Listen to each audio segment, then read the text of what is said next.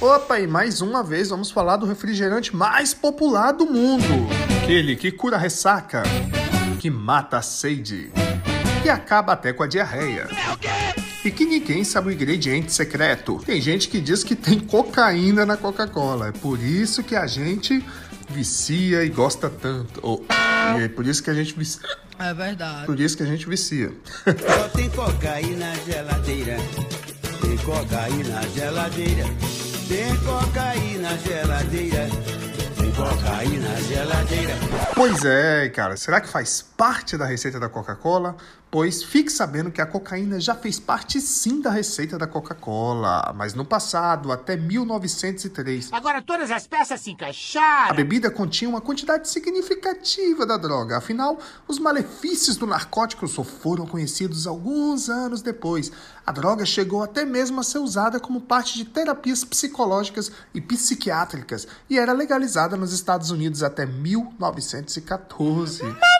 É, meu amigo. E mesmo com todas as evidências comprovando que havia sim cocaína na fórmula do refrigerante, há mais de 100 anos a companhia que produz a Coca-Cola afirma que não existe, nem nunca existiu, cocaína entre outros ingredientes de fabricação da bebida. Mentiroso! O que se sabe é que em 1903, muitos consumidores exigiram que o narcótico fosse retirado de todas as bebidas produzidas pela empresa. Ainda assim, o produto só foi considerado 100% livre da droga em 1929, quando cientistas aperfeiçoaram o processo de remoção das substâncias psicoativas das folhas da coca. Que coisa absurda. Ou seja, desde 1929 não há mais vestígios de cocaína na bebida. A fórmula da Coca-Cola continua secreta, mas o que se sabe é que não há mais cocaína nela. Isso, porém, não significa que o refrigerante seja inofensivo. Ele é fonte de muito açúcar e outras substâncias capazes de prejudicar dentes, ossos e a saúde de modo geral, principalmente se consumido em excesso. Nunca, mas nunca, mas nunca mesmo substitua água por Coca-Cola.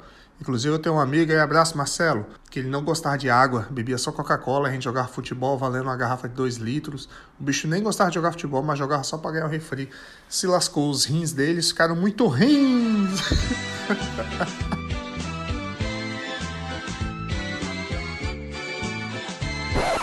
O médico falou que se ele não parasse, ele ia morrer. Aí o Marcelo parou, né, Marcelo? É mentira! Depois você manda aí seu relato pra explicar melhor. Apesar da Coca-Cola ter sido feita por engano, ter tido cocaína, fazer mal pra caramba, ela é boa. Coca-Cola patrocina a gente aí, vai, vai, vai. Mas é isso, gente. Espero que você tenha gostado de mais essa curiosidade. E se você gostou, quer saber mais sobre esse refrigerante, nós temos o um episódio aí, Essa Coca é Fanta, que conta a história da origem da Coca-Cola e da Fanta, porque uma originou devido a um problema com a outra. Quer dizer, às vezes não. Vê aí, tá aí no seu feed, dá um scroll down, caraca, um scroll up aí na sua plataforma de podcast aí do nosso podcast, né, do Eder Parker Show e vê aí. Mas valeu, galera, até quinta-feira que vem um abraço. Vai, vai, que imitação horrível.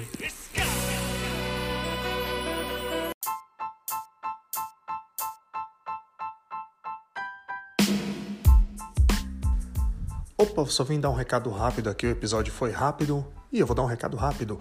É, galera, segue aí o, o Eder Parker Show, deixa cinco estrelas na plataforma que você estiver ouvindo, coloca para seguir. Nós estamos tendo um crescimento muito rápido e muito bom e precisamos ter mais controle sobre o que está acontecendo. Nosso patrocinador nos cobre, eu sempre esqueço de falar nos episódios. E se você quiser saber mais sobre a Coca-Cola e a Fanta, ouve aí nosso episódio Essa Coca é Fanta. Valeu, pessoal. Até o próximo episódio e dá um like aí, sei lá, segue, curte o episódio, dá cinco estrelas, compartilha com os coleguinhas. Valeu!